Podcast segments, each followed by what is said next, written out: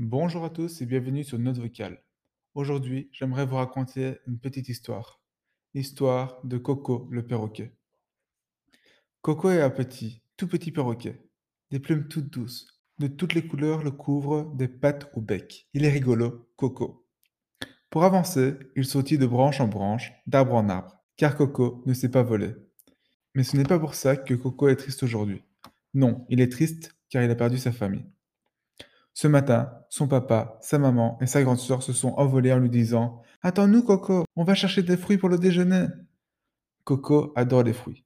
Il aime le goût sucré, leur texture délicate, leur parfum enivrant. Mais voilà, ça fait longtemps, maintenant, que Coco attend tout seul sur sa branche. Et il a de plus en plus faim. Coco ouvre ses grands yeux noirs et scrute l'horizon. Mais rien, pas de papa, pas de maman, pas de grande sœur. Pic-pac, pic-pac font pas sur la branche, alors qu'il fait les 100 pas. Coco a beau être tout petit, il n'a pas froid aux yeux. Il est très curieux et intrépide, un véritable aventurier au caractère bien trempé.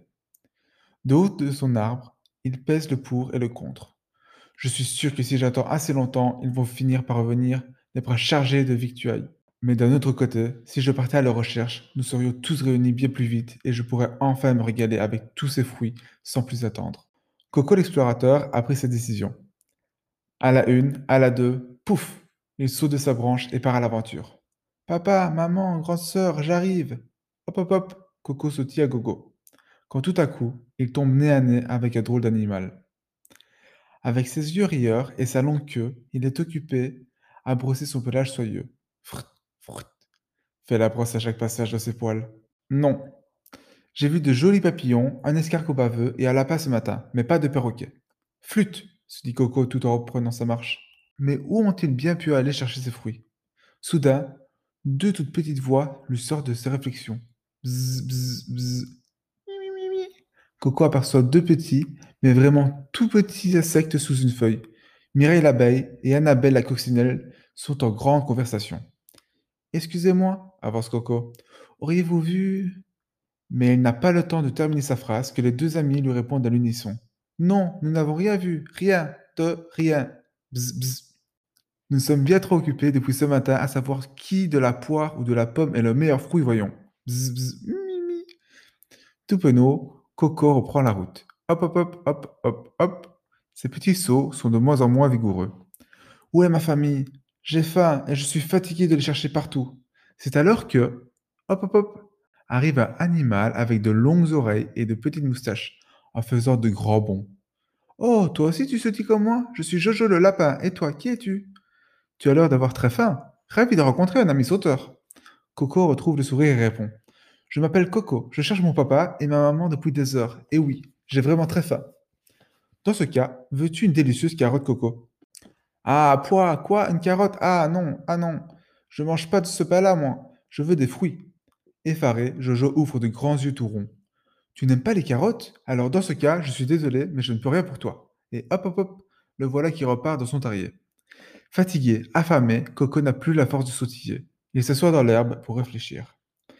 Ah, si j'étais resté à attendre sur ma branche, rien de tout ça ne me serait arrivé, et peut-être même que j'aurais déjà eu à manger. Coco se met à pleurer à chaudes larmes. Il voudrait rentrer chez lui, retrouver sa maman et lui faire un gros câlin.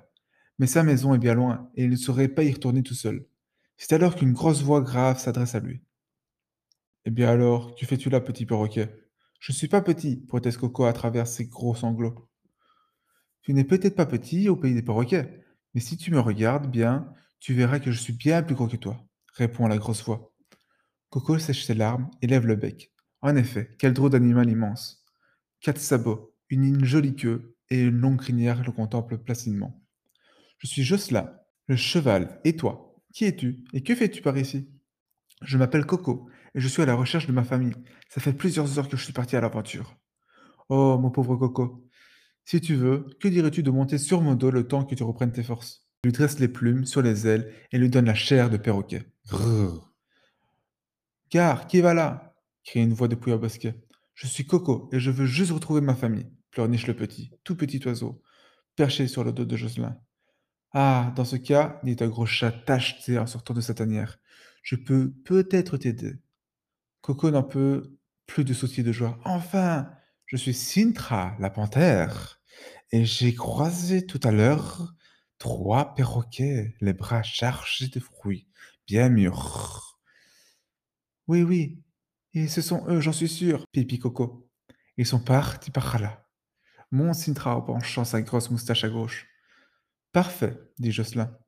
Allons-y, et arrête de sautiller comme ça sur mon dos, Coco. Tu me fais des guili-guili. Mais Coco est bien trop content pour s'arrêter sautiller. Sauf qu'en arrivant au bord de la rivière, content d'avoir trouvé un ami, Coco accepte volontiers. Hop hop hop, il sautille sur Jocelyn qui se met à avancer. Du haut de son perchoir, sur le dos de Jocelyn, Coco retrouve un peu d'énergie. Il ouvre ses grands yeux d'explorateur et scrute le paysage, à la recherche de sa famille, quand il aperçoit une drôle de forme au loin. Blanche, avec de grandes taches noires et deux cornes très dures. Un peu comme son bec, Jocelyn lui dit. N'aie pas peur, c'est Hortense, ma copine la vache. Allons lui demander si elle a croisé tes parents et ta sœur. Me, non, je n'ai vu personne par ici. Me, des heures et des heures que je savoure cette herbe si verte et si tendre, je n'ai croisé personne, répond-elle la bouche pleine. Ne t'en fais pas, Coco, continuons à chercher, dit Jocelyn en s'éloignant de la forêt. Heureusement que le cheval est là, car Coco se sent bien triste et bien fatigué. Il a peur de ne plus jamais revoir sa maman, son papa et sa grande sœur. Mais alors que Coco étouffe en sanglots, il entend un grognement. Les deux amis n'ont aucune idée de la direction à suivre. Faut-il remonter le cours d'eau, ou bien la descendre, ou encore la traverser? Moi je sais, moi je sais, s'écrie une petite voix toute poitue. Coco tourne la tête juste à temps pour voir un clair orange se faufiler derrière un arbre. Si tu sais où est ma famille, je t'en prie, aide-moi à la retrouver. Tout doucement, un animal à la robe flamboyante et au regard perçant s'avance vers Coco et Jocelyn. Je suis Oscar, le renard, et je crois bien avoir vu ton papa, ta maman et ta sœur tout à l'heure. Ils portaient des fruits qui avaient l'air délicieux et sont allés par ici, dit-il en montrant l'autre rive avec sa jolie patte blanche. Accroche-toi, Coco, hennit Jocelyn en traversant la rivière. Coco ne tient plus en place. Il sent que sa famille est là, tout proche, quand soudain. Papa, maman, grande sœur, vous êtes là? Oh, Coco, te voilà, nous étions très inquiets, où t'es-tu? C'est une longue histoire, mais j'ai bien trop faim pour vous raconter maintenant, répond le tout petit, tout petit perroquet en sautillant jusqu'à la montagne de fruits rapportés par sa famille. Je vais manger, et puis, Jocelyn et moi, on vous racontera tout. Fin de l'histoire. J'espère que vous avez apprécié m'écouter. C'est tout pour aujourd'hui, et à demain pour un nouveau podcast.